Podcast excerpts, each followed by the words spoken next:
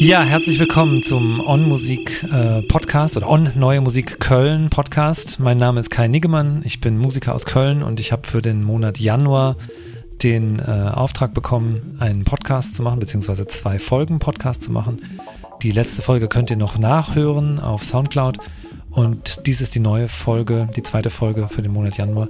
Heute ist Peter Schwieger aus Halle in Westfalen bei mir zu Gast. Ähm, Peter Schwieger arbeitet unter dem Namen Stan Pete und ist nicht nur Musiker und Kollaborateur, sondern Peter und ich machen schon seit puh, vielen Jahren, Peter, du musst mir helfen, ähm, seit vielen Jahren zusammen Workshops über Synthesizer DIY. Und was Synthesizer DIY eigentlich ist, das kann Peter vielleicht einfach mal erklären, beziehungsweise Peter, stell du dich doch einfach mal ein bisschen vor. Ja, also erstmal Hallo in die Runde. Ich bin der Peter. Ähm, genau, oder wie Kai schon sagte, dann findet ihr mich unter Stan Pete, unter dem Namen, unter dem ich all das machen kann, was ich möchte.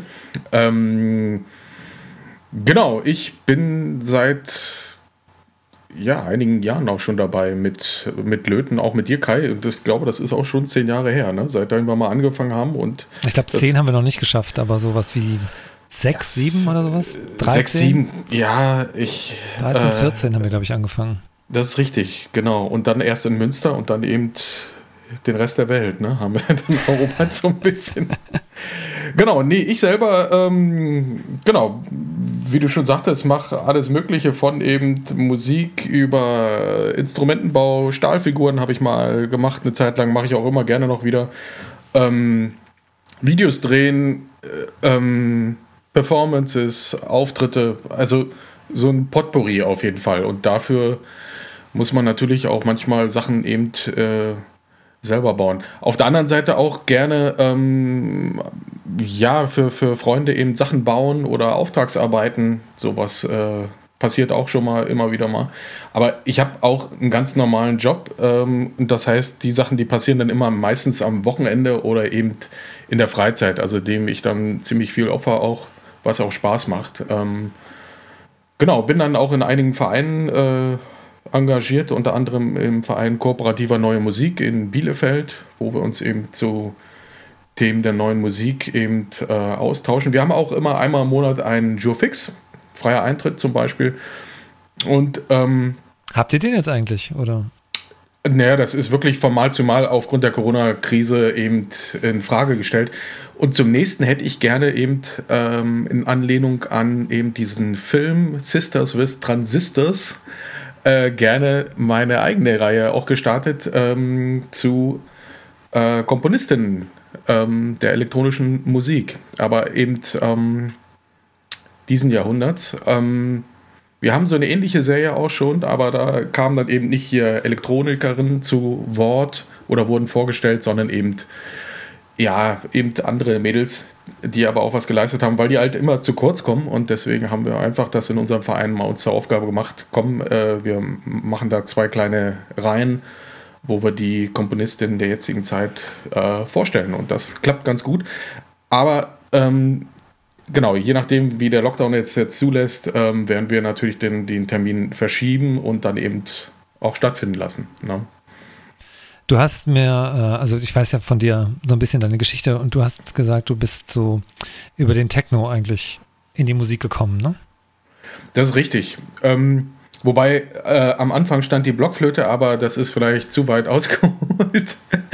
ähm, nee, tatsächlich eher durch, durch den äh, Techno und durchs äh, Auflegen äh, mit, mit Freunden zusammen. Also natürlich guckt man sich das erst beim Kumpel ab und dann ging es eigentlich schon ziemlich schnell los mit dem ersten Plattenspieler, dann eben so Ferienjobs und dann kriegt man den zweiten. Mm, Schallplatten tatsächlich in Bielefeld und Umgebung äh, im, im, Underground, ge, so hieß der Laden damals, gekauft. Und dieses, dieses Auflegen, Synchronisieren von zwei Platten fand ich immer ganz gut. Aber es hat dann auch ähm, mich ein bisschen eingeschränkt. Und so bin ich dann auch zu äh, Geräten gekommen, beziehungsweise anfangs mit Software, Fast Tracker hieß das Ding damals. Ähm, äh, Geräte, die schon über MIDI synchronisiert werden konnten. Und äh, da konnte ich mich dann eben mehr auf die Klänge konzentrieren und hier Klanggestaltung, Arrangement und sowas alles, Live-Improvisation äh, und musste halt eben nicht, nicht mehr die, das war das Kabel hier, die Synchronisierung äh, mehr äh, im Auge behalten. Ne? Also eine Sorge weniger und so äh, bin ich dann eher zur, zur Live-Musik gekommen, also mit Synthesizer, MPC ähm, und ähm, genau Drum Machine. Solche Geschichten habe ich dann miteinander verkabelt und dann eben Musik gemacht. Ganz genau, so kam es zur Techno-Musik. Und dann ja. hast du irgendwie angefangen, dich in Richtung experimentellerer Formate so zu entwickeln. Genau, irgendwann ähm, war dann eben diese, ähm, oder parallel eigentlich passierte das alles. Irgendwann habe ich, also es war nicht immer alles gleich langweilig für mich. Ich habe das ein paar Jahre immer durchgezogen, irgendwie mal immer so fünf, zehn Jahre, irgendwie sowas. Und irgendwann entdeckte ich halt eben auch ähm, äh, neue Sparten und äh, hatte dann eben, also das ist eher dazu gekommen, dass ich äh, durch die Synthesizer, mein erster Synthi war auch so ein ähm, äh, modularer Synthesizer, konnte man Was Klänge, war das für eine? Der, der Klavier Nordmodular war das. Achso, digitales, modulares System. Ne? Das digitale, genau. Man konnte aber eben schon die Klänge abspeichern und damit bin ich auch auf die Bühne gegangen.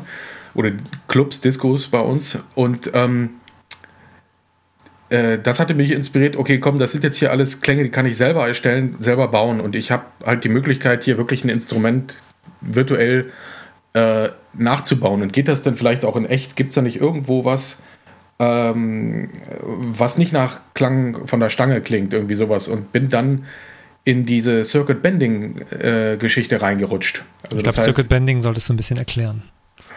genau, bedeutet. Circuit Bending, das ist äh, das kreative Verbiegen von Schaltkreisen. Da gibt es ein kleines YouTube-Video von 2008 auch von mir. Ähm, da stehe ich so im C und A Nadelstreifenanzug und erkläre den Leuten in der Oetker-Halle, ähm, der, der, äh, die, also wie, wie das Ganze entstanden ist und wie man das auch selber machen kann. Es gab auch eine Reihe von Workshops. Also es geht im Grunde genommen darum, du kaufst dir äh, oder hast ein, ein batteriebetriebenes äh, elektronisches Kinderspielzeug, machst das auf und musst von Elektronik am Anfang überhaupt nicht die Ahnung haben, sondern fast da mal, also deswegen batteriebetrieben. Das soll auch Sound machen, ne? Das soll auch Sound machen, genau. Das soll Klänge erzeugen, eine Batterie und hier äh, einen Lautsprecher drin haben. Und fast dann eigentlich mit einer äh, etwas feuchten Hand oder sowas mal drauf und guck mal, was passiert. Dadurch verbinden sich dann von diesen Lötpunkten mal welche, die dann eben dieses Gerät hoffentlich eben zum, naja, zum, zum Abspacken bringen, so ein bisschen. Also, dass das ein bisschen verrückt anfängt zu klingen. Ähm, das merkt man sich und das kann man dann eben hier versuchen mittels äh, Drähten und ähm, ja, Schaltern oder Potentiometern, also Drehreglern zu verbinden, um daraus dann wirklich ein Instrument zu bauen. Im äh, Normalzustand, also das Gerät ist eigentlich äh, beides Normalzustand und eben, ähm, wenn man dann den Drehregler dreht, verändert sich dann ganz, der, der ganze Sound. Ähm, das kann eben in der einfachsten Form sein, dass man eben zum Beispiel, was weiß ich, man hat einen äh, Gitarren-Ernie von Ernie von der Sesamstraße und der spielt eine Gitarre. So, und die Gitarre äh, wird aber eben äh, ausgelöst durch einen kleinen Computerchip und da findet man vielleicht das, das Beinchen, was die Gitarre schneller abspielt. Also, dass man dann äh, ihn zum Laufen bringen kann oder eben, dass man das langsamer abspielt. Das sind so, so die Grundzüge, genau. Und das habe ich sehr lange Zeit gemacht, habe dann auch eben da mir ein kleines Repertoire erarbeitet. Ähm, Genau, und habe dann nebenbei eben auch entdeckt, okay, die, oder auch die Scheu verloren vor Schaltkreisen. Also auch dann gelernt, Schaltkreise zu lesen oder eben selber mal ähm, sich äh, bei Konrad zum Beispiel oder woanders zum Beispiel, gibt wir keine Werbung machen, einen Bausatz zu bestellen und auch mal was nachzubauen. Ne? Oder anhand von äh, Büchern, wo es dann zum Beispiel schöne Bücher gibt, von Nicholas Collins zum Beispiel eins. Ja, ich glaube, Bücher darf man ruhig erwähnen. Ja, genau. Oder eben auch selber Workshops mal mitgemacht bei Nicholas Collins. Der kam auch wirklich mal nach Münster. Und dann hatte er mit einem Lautsprecher eine Handvoll Kleingeld und einer Batterie und zwei Krokoklemmen diesen Lautsprecher zum Hüpfen gebracht und äh, shaken und äh, es war eine wahre Freude. Und hat nochmal noch mal eben äh, äh, eine ganz neue Welt eröffnet. Und das war auch, ähm, dann habe ich mich mit anderen Leuten unterhalten darüber und da ging es zum Beispiel darum, einer, der in, ähm, nach dem Krieg groß geworden ist, der erzählte dann so beiläufig eine Geschichte. Komm, wir sind früher auf dem Fahrrad gefahren und haben auf dem Gepäckträger einen Lautsprecher platziert. Und die Kabel vom Lautsprecher haben wir direkt am Dynamo angeschlossen und hatten so eine Art Mini-Sirene. Das ist cool, das, das kann ich auch rund groß bauen. Und habe dann einen riesigen Basslautsprecher genommen, habe obendrauf äh, ein umgekehrtes Einrad montiert und an dem Einrad eben ein Dynamo angebraut. Und so hatte ich einen deepen, deepen äh, Bassshaker, also so eine Basstrompete, aber in mechanischer Ausführung und die dann die, die Regenwürmer animiert hat, aus der Erde zu kommen. So stark war das Teil. Ist dann auch die kam aus der Erde. Nein, das ist ein Scherz. Also es, ich habe es aber eben äh, in der Geschichte verpackt da, und hatte das zu einem Skulpturenpfad in äh, Werther, da wo die äh, Firma Stork sich ursprünglich gegründet hat gibt es immer alle zwei Jahre so einen Skulpturenpfad, hatte ich das Ding dann auch hingestellt. Und äh, dazu gibt es dann immer eine passende kleine ausgedachte Geschichte und die war ja, das. Die ist auf jeden Fall gut. Never let the truth get in the way of a good story. Nein, nein, genau. Aber ich muss doch mal eben sagen, das Buch von Nicholas Collins, äh, das möchte ich allen Hörerinnen und Hörern wärmstens ans Herz legen. Das heißt nämlich Handmade Electronic Music und ist vor einem halben Jahr oder sowas in der dritten Auflage erschienen, in der dritten Edition, wo es auch ähm, jetzt zum ersten Mal um sogenannte Wearables geht. Das sind so ähm, elektronische Schaltkreise, die klein genug und flexibel genug sind, dass man sie in Klamotten einnähen kann. Und das hat den Vorteil, dass man vielleicht, wenn man mit TänzerInnen arbeitet oder sowas, dass man denen auch Controller oder Klangerzeuger oder irgendwas derartiges in die Kleidung tun kann, was ja ganz spaßige Ergebnisse bringen kann. Ähm, angeblich gibt es ein PDF im Internet von dem ersten, von der ersten Auflage, die noch unbearbeitet ist und wo viele Sachen noch nicht drinstehen. Ähm, ich höre von Leuten, die sagen, dass es ganz sinnvoll ist, dieses PDF auch immer auf der Platte zu haben. Ich empfehle auf jeden Fall, die dritte Auflage zu kaufen. Ähm, dieses Buch lohnt sich, das ist spitzenmäßig. Und vor allen Dingen auch, was Peter gerade sagte, ein, ähm, einen Workshop zu besuchen von Nicholas Collins, weil der Typ ist echt die Wucht. Das macht total Spaß bei dem und der freut sich auch immer, wenn man das Buch äh, mitbringt und zum Signieren ihm da hinlegt. Auf jeden Fall. Wir beide haben ja unsere signierten Exemplare und er lebt ja davon. Ne? Ja, ich muss also, da heißt, nur noch mal wieder zu einem Workshop hin und mir dann die dritte Auflage auch. Ich habe nur die zweite Auflage signiert. Jetzt muss ich mir die dritte auch noch mal signieren lassen. Auf jeden Fall. Wobei da auch ein Anlaufpunkt ist. Ähm, der hat ja auch mal am Steim-Institut in Amsterdam äh, Vorlesungen gegeben. Also das ist auch noch mal so ein Anlaufpunkt. Da war der Michael Weißwitz vorneweg auch äh, mit seiner Cracklebox die habe ich natürlich auch mal nachgebaut, aber die habe ich zum Beispiel äh, bei Rolf Suttmann nachbauen dürfen in der Uni in Bielefeld. Da durften wir Teremine bauen. Die Cracklebox war mal ein, ein Gerät, aber auch eben äh, eine Stössellaute, aber das ist eine andere Geschichte. wie, genau. wie bist du denn so dazu gekommen, dann ähm, selber, also vom Circuit Bending, das ist ja so das Verändern von bestehenden Schaltkreisen, und dann hast du ja angefangen, ähm, deine eigenen Synthesizer zu bauen, eigentlich, ne? Ähm, genau, wobei, ähm, also es gab eine Zeit vor Nicholas Collins, aber äh, da gab es einen besonderen äh, IC, einen Integrated Circuit, also das sind diese kleinen schwarzen Bausteine mit den äh, ja meist entweder sechs oder acht Beinchen dran. 4006 hieß das, und, oder heißt ja immer noch. Und ähm, da gab es im Netz Schaltpläne äh, oder Schematics, da habe ich immer ja, nachgesucht. Ja, die gibt's, das muss ich mal eben sagen, die gibt es ja für alle Bauteile und wenn man in Elektronik reinkommen will, ist das total sinnvoll, ähm, nach dem Bauteil, also 40106 zu suchen und das Such, den Suchbegriff äh, Datasheet dazu zu schreiben. Dann findet man nämlich ähm, diese Bauteilbeschreibungen mit sehr vielen Beispielschaltkreisen und da kann man dann schon ausgehend von diesen Beispielschaltkreisen kann man oft schon ganz tolle Sachen machen. Auf jeden Fall. Und da gab es einen, der hieß ähm, Screaming Angel, also der schreiende Engel. Und der basierte auf diesem IC und der äh, ermöglichte es. Ähm, Kannst du mal beschreiben, was der 40106 macht? Ähm, der 40106 ist im Grunde genommen, hat eigentlich nur drei, äh, sechs Transistoren. Und dann hat er eben ein Beinchen für äh, Plus und Minus. Und ein Transistor ist im Grunde genommen. Plus und Minus ist für den Strom, ne? Plus und Minus ist für den Strom, genau. Und ähm, dann hat der eben äh, mehrere Beinchen und eben diese sechs Transistoren haben äh, Eingang, Ausgang und praktisch noch ein drittes Beinchen, was ein, eine Art, ja, was ein Schalter ist, also der dann vom Eingang zum Ausgang das durchlässt. Und der ist schaltbar. So, wenn der einmal geschaltet wird, macht der Knacks. Wenn der, wenn der mehrfach und schnell hintereinander geschaltet wird, macht der Knack, Knack, Knack. Und je schneller das wird, ergibt das am Ende einen Ton.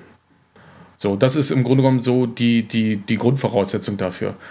Und der Screaming Angel war eben, ähm, wurde mit äh, Lichtsensoren gesteuert. Das heißt, der hat im Grunde genommen drei von diesen Transistoren ausgenutzt und dadurch drei Klänge erzeugt, also wie eine Art Akkord, wie man das vom Klavier her kennt.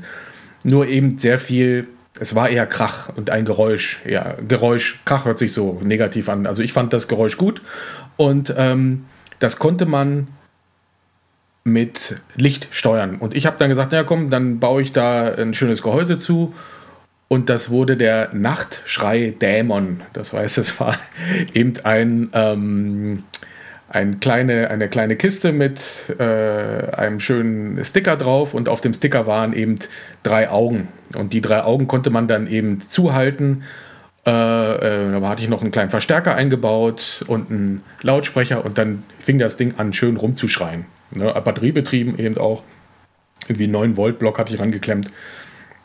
Und das waren die Anfänge. Und ich dachte dann auch damals schon, komm, baust du drei, verkaufst du zwei, finanzierst du den ersten. Äh, hat und hat das geklappt? Ich habe einen fertig gebaut und zweieinhalb. Also das ist die Wahrheit. Aber ich habe ihn live auch eingesetzt. Ne? Also das ähm, war schon spaßig und hat mich bis heute geprägt. Also Licht, ähm, steuerbare Instrumente. Also da gibt es auch ein aktuelles Projekt, kann ich ja später nochmal drauf eingehen, was sich genau mit sowas immer noch beschäftigt. Ja, mit dem Schreidämon. Ich erinnere mich an die ähm, Schreiblume, die du mal gemacht hast. Genau. Ist ein, ist ein ähnliches Prinzip, aber ähm, man, man spielt ja dann ein bisschen damit rum mit den äh, Geräten. Und ich muss dazu sagen, ich habe auch für andere Geräte gebaut und musste dann auch immer feststellen, na gut, kommen andere holen manchmal sogar noch mehr raus als ich selbst.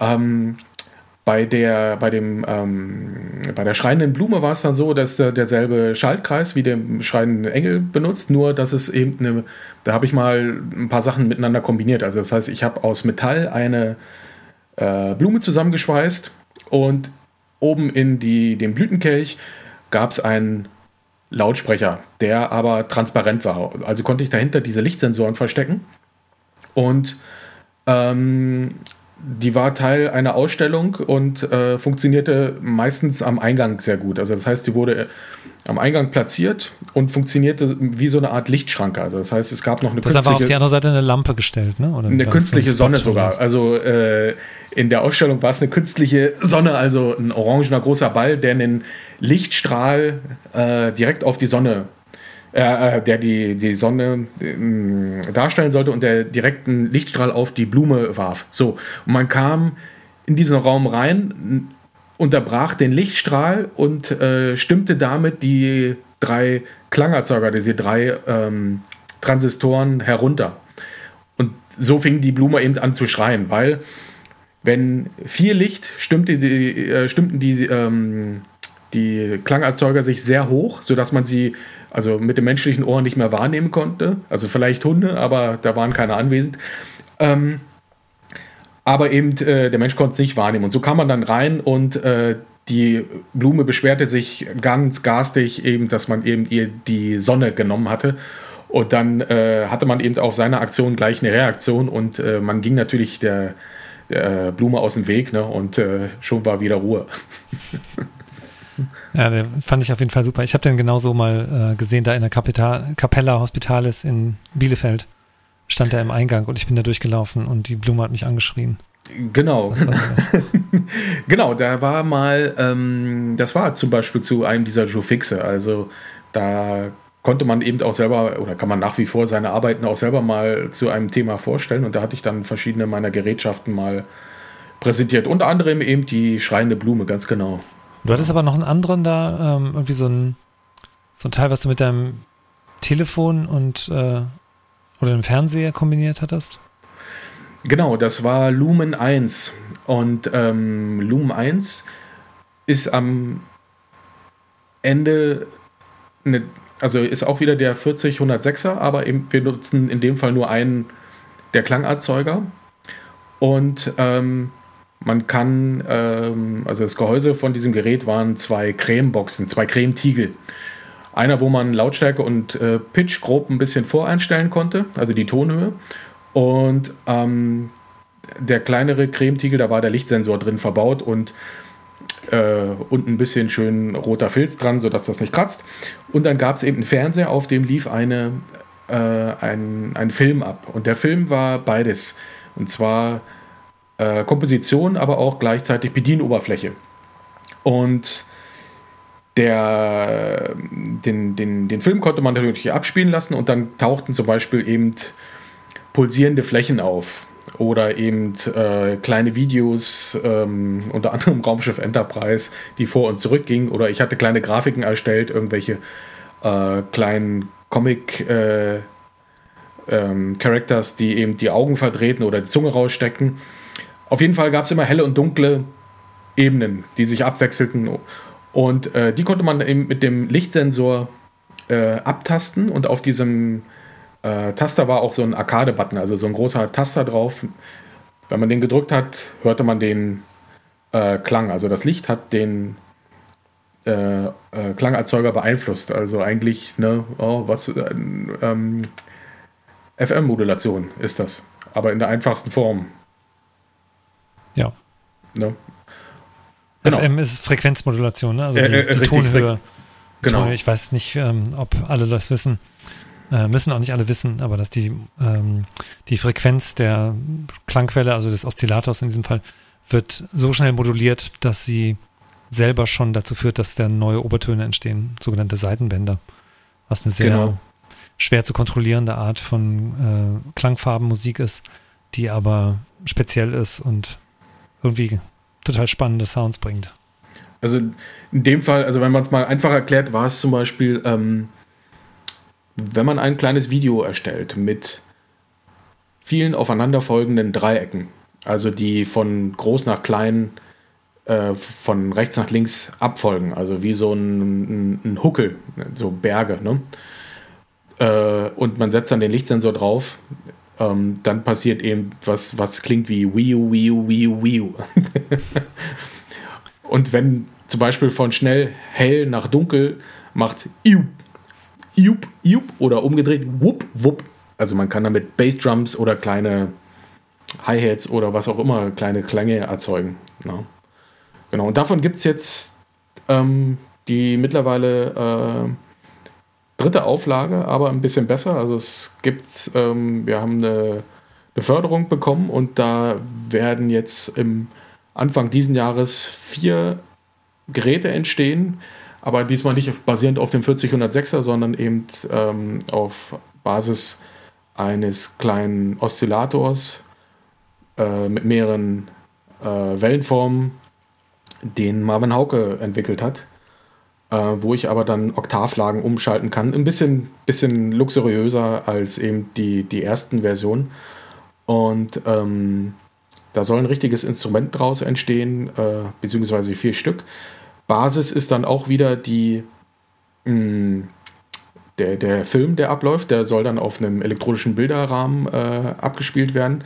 Und ähm, dieses ähm, Format, also mit diesem Video als Komposition, aber auch also als Note, aber auch als Bedienoberfläche, soll eben auch Open Source sein. Also das heißt eben äh, Kompositionsaufträge ermöglichen, mal in eine andere Richtung. Also eben sich auch an Filmemacher zum Beispiel mal richten.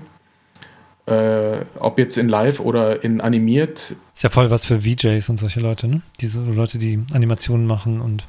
Exakt, exakt, so. genau. Und so, dass man eben nicht beschränkt ist auf eben Noten, sondern eben, dass man eben eine grafische Oberfläche erschafft und äh, dem Musiker dann zur Verfügung stellt. Und der entscheidet dann.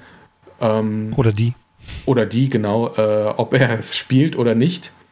Und ähm, genau, und die Idee war jetzt, das einfach auch mal ähm, auf die nächste Ebene zu treiben, sodass man dann eben zu viert darüber mal äh, spielt als, als äh, Quartett.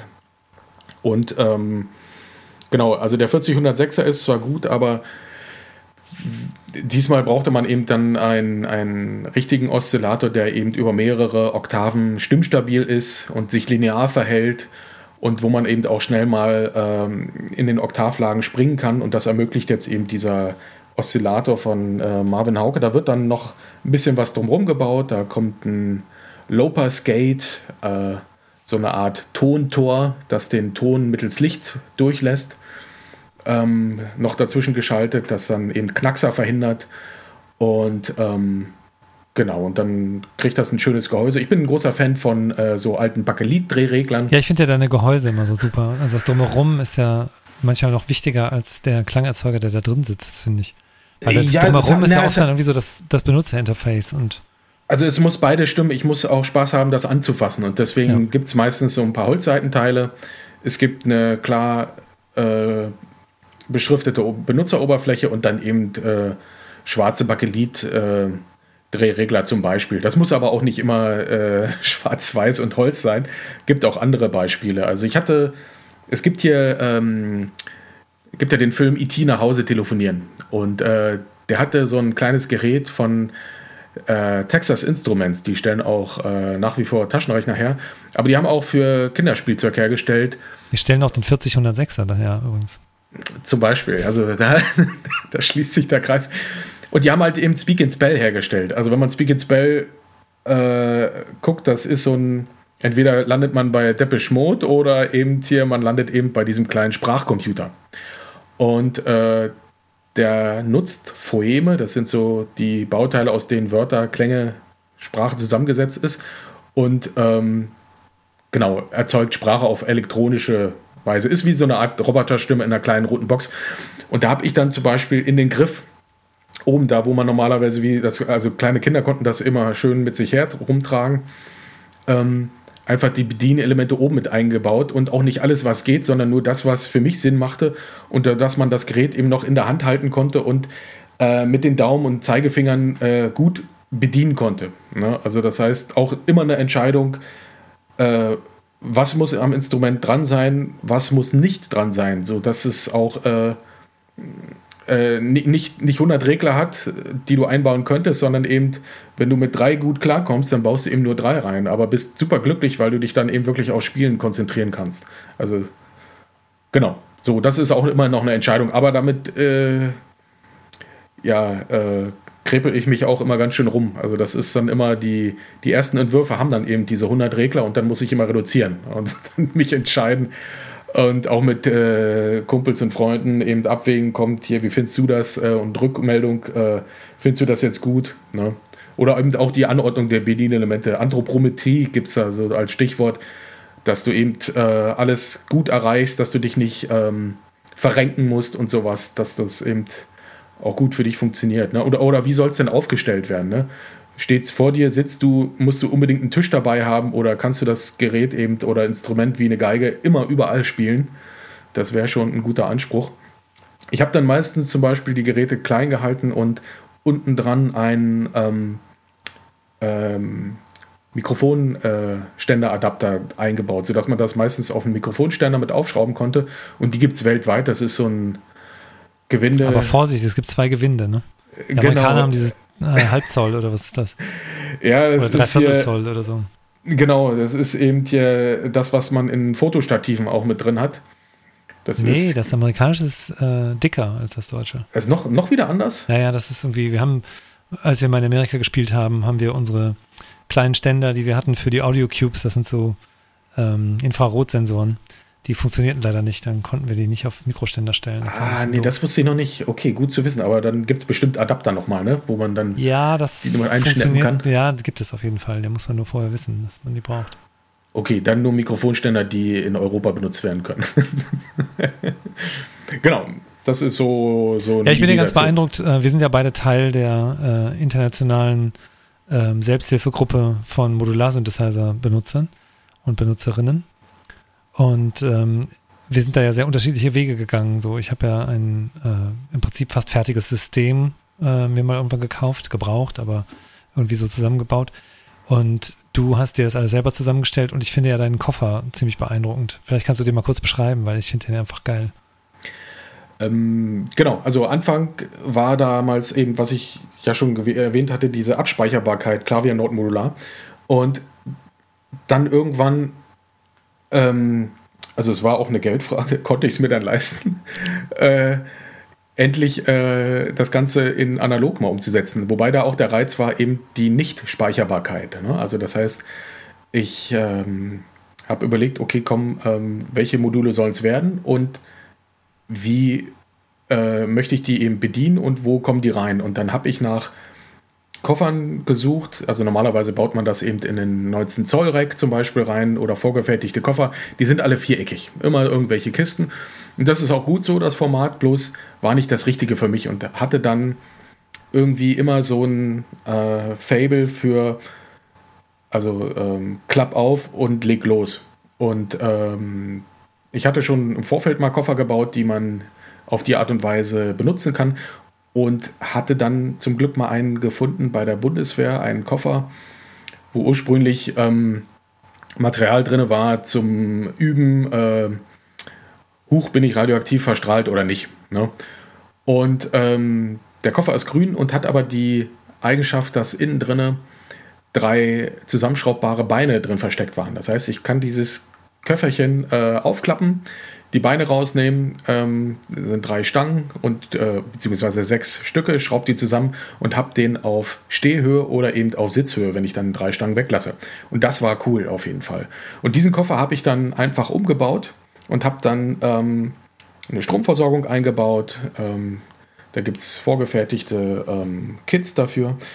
Und dann habe ich ähm, auch dabei schon darauf geachtet, kommen die Klangerzeuger weit genug vom Strom wegzunehmen und habe dann ähm, in die obere Hälfte des Deckels äh, die Klangerzeuger, also die Oszillatoren reingesetzt und alles, was dann eher steuert, also ein Matrix-Mixer oder eben ähm, noch eine Hüllkurve oder eben so ein Lichtstreifen oder sowas, das habe ich alles in den unteren Teil reingebaut.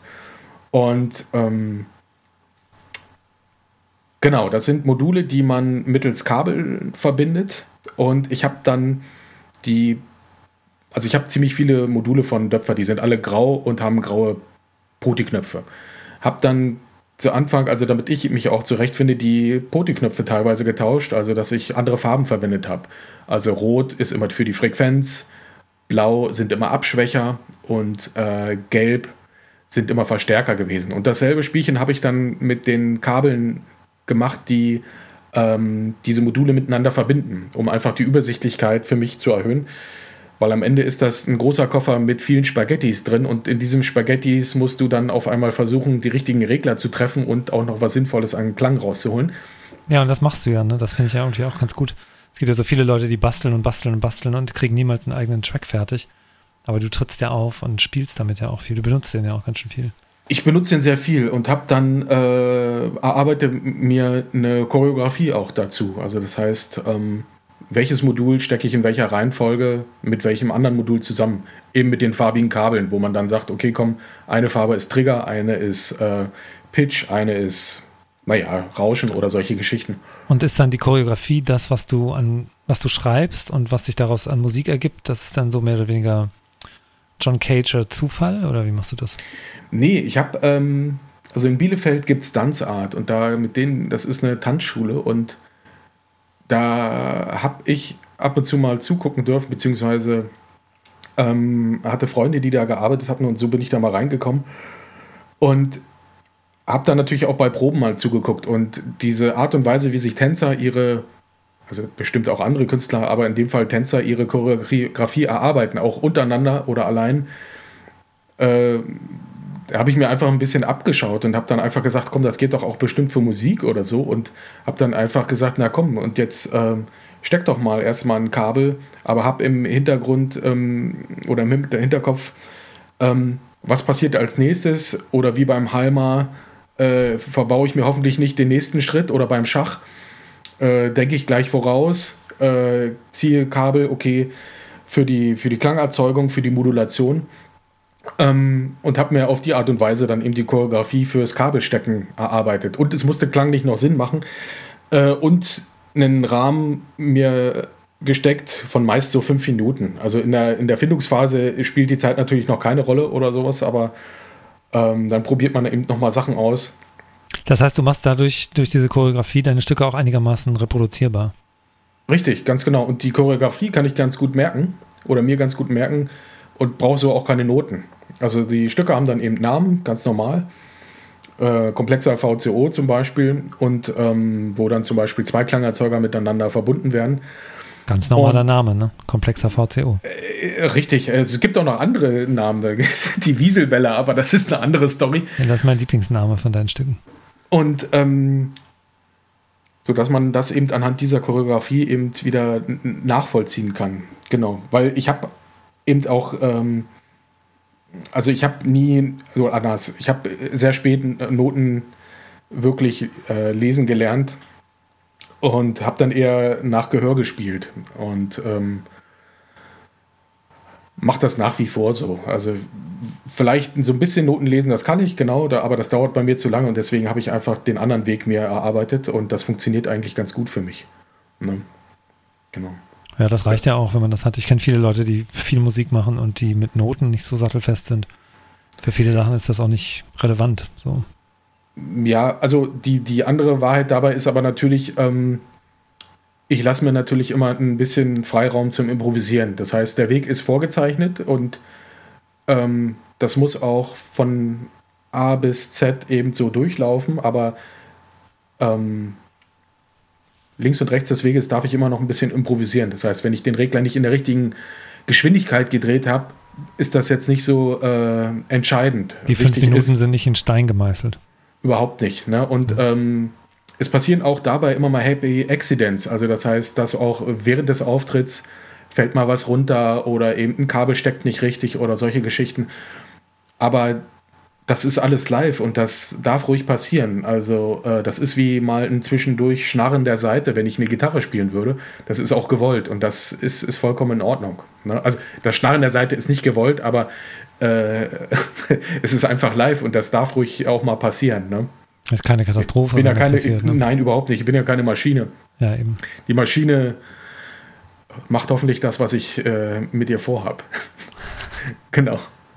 Ja, wir beide, wir haben ja zusammen äh, diese Workshops gemacht, die heißen äh, elektronische Bastelstunde oder Löten unter Aufsicht, wo wir allen Interessierten, ähm, egal wie viel äh, Löterfahrung sie haben, beibringen, wie man erstmal lötet, ähm, teilweise ausgehend von Bausätzen oder deine eigenen äh, Schaltkreise. Du hast ja da unseren 4006er Synthesizer gebaut, den man steuern kann, entweder mit Drehreglern oder mit äh, Fotowiderständen.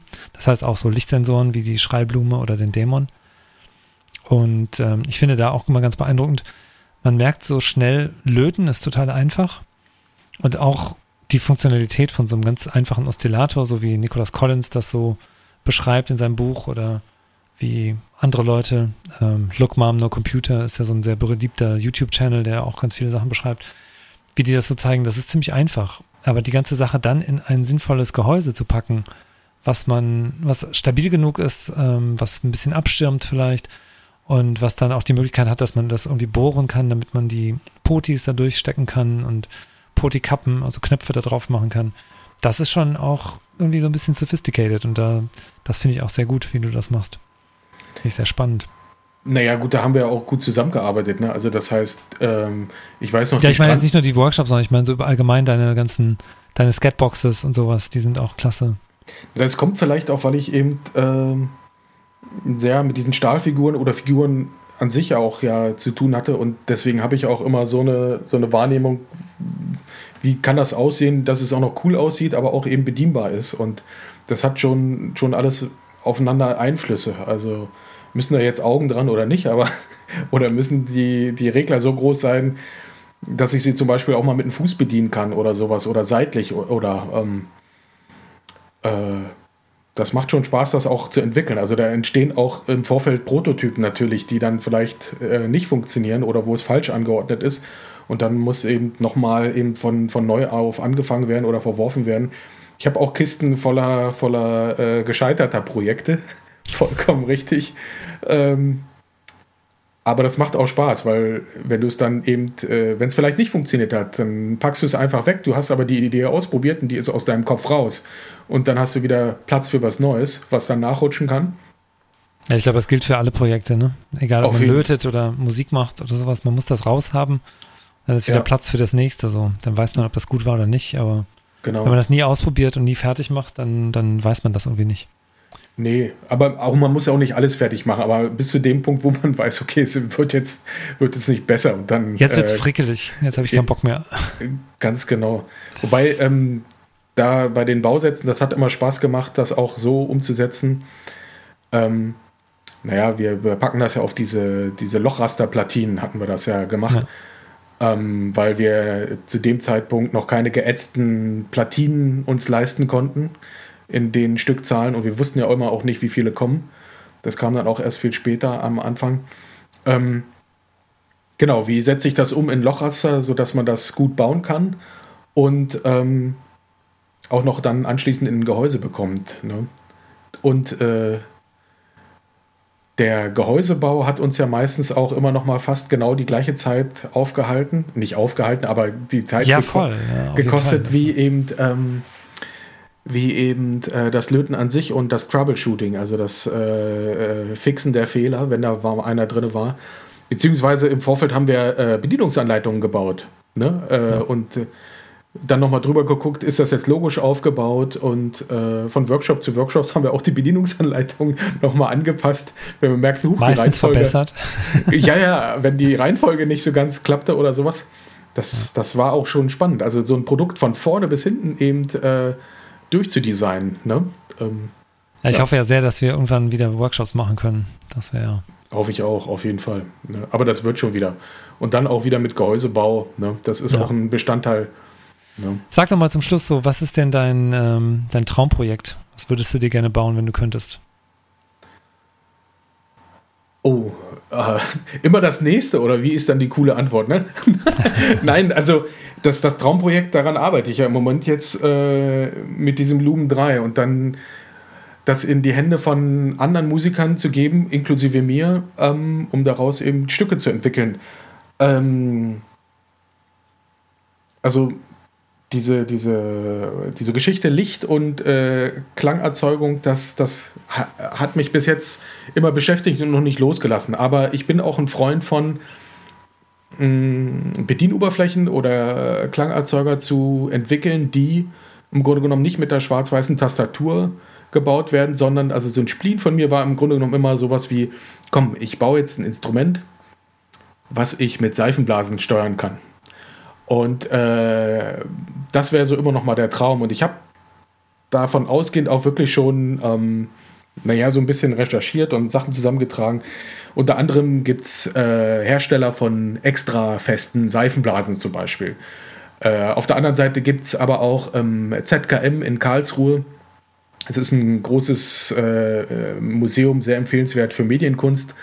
Gibt es eine Dauerinstallation, wo äh, Seifenblasen in einer, in einer Videoprojektion äh, von der Decke fallen und man selber ist der Schatten in dieser Projektion und kann mit seinem Schatten äh, diese Seifenblasen auf seinem Arm zum Beispiel auffangen. Und sobald eben eine Seifenblase dort auftrifft, gibt sie eine Information an einen Computer und der rechnet daraus einen Ton. Also je nachdem, ob man sie in der Höhe oder in weiter tiefer zerplatzen lässt, äh, passiert da was. Ähm, Experimente in die Richtung ging aber auch schon mit, mit Piezos, also so ähm, Metallscheiben, auf die eine Keramik gedampft ist. Und sobald da ein bisschen das verbogen wird, sendet das Ganze einen kleinen elektrischen Impuls. Es sind ähm, Kontaktmikrofone sind das eigentlich, ne? Genau, Kontaktmikrofone. Also die so Luftschall eigentlich sehr schlecht aufnehmen, aber eben, wenn man das auf eine Tischplatte setzt und darauf klopft, dann wird das Klopfen abgenommen. Genau, also wie so eine Kombination vielleicht auf einem Piezo, wo eine ähm, Seifenblase drauf rumhüpft und dann eben Klänge erzeugt, das fände ich, glaube ich, ganz lustig. Vielleicht sowas mal, aber das ist noch ein, noch ein Weg bis dorthin. genau. Cool. Ja. ja, ich danke dir auf jeden Fall, ähm, dass du so Zeit hattest und äh, bereit warst für dieses Interview. Ja, gerne. Hat mir großen Spaß gemacht und ich hoffe, dass äh, die Leute da draußen, die Hunderttausende, die diesen Podcast hören, dass die auch äh, inspiriert sind und ähm, wer sich jetzt äh, dafür interessiert, aber noch nie gelötet hat, kann sich an uns wenden. Wir machen natürlich gerne Workshops. Ähm, ich glaube, Workshops über Zoom ist ein bisschen schwierig, weil man schon ein bisschen genauer auf die Bauteile zeigen muss, aber zur Not geht es auch.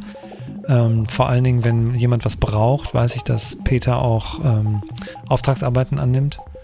Und ja, oder Tipps und Tricks. Also hier, da ist schon der ein oder andere Puppenbauer mal an mich rangetreten, der dann ein Kunststoffherz bauen wollte und äh, da haben wir dann eben Gebläse eingebaut und solche Geschichten. Ja, also Peter ist ein äh, sehr guter äh, Elektroniker, falls man mal elektronische Lösungen braucht. Aber außerdem habt ihr das gerade gemerkt, äh, ein guter Gesprächspartner, um über solche Themen zu reden und kann gut äh, vermitteln, wie die ganzen Sachen funktionieren. Peter, ich danke dir. Ähm, auf Wiederhören an alle draußen, die dazu gehört haben. Ähm, das war der zweite Podcast aus dem Monat Januar von On Neue Musik Köln. Mein Name ist Kai Niggemann und ich danke euch fürs Zuhören. Auf Wiedersehen.